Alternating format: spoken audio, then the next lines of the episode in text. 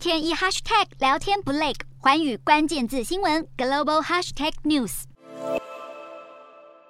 柬埔寨云壤海军基地在八号进行动土典礼，但仔细一看，拿着铲子的人还有中国驻柬埔寨大使王文天。原来这项海军基地扩建计划有中方资金。西方官员认为，这项计划显露出中国的军事野心以及扩大区域势力的企图。美国媒体引述西方国家官员的说法指出，云壤海军基地未来将专门提供中国军方使用，这也将是中国继非洲吉布地后第二座类似的海外军事基地，更是在印太地区的第一座军事基地。而有有了海外的海军基地后，中国能更容易监控美国船舰的行动，并且在爆发冲突时威胁美国在关岛等地的军事设施。不过，柬埔寨副总理兼国防部长迪班反击，称美国是不希望看见柬国有发展，以及忧心自身在地区的影响力被削弱，还大酸说柬埔寨遇到这种事情真是不幸。迪班并且声称，柬国宪法不允许外国在境内建设军事基地，但这项基地升级计划除了引发西方国家关切，恐怕也会触动柬埔寨左右邻国泰国和越南的敏感神经。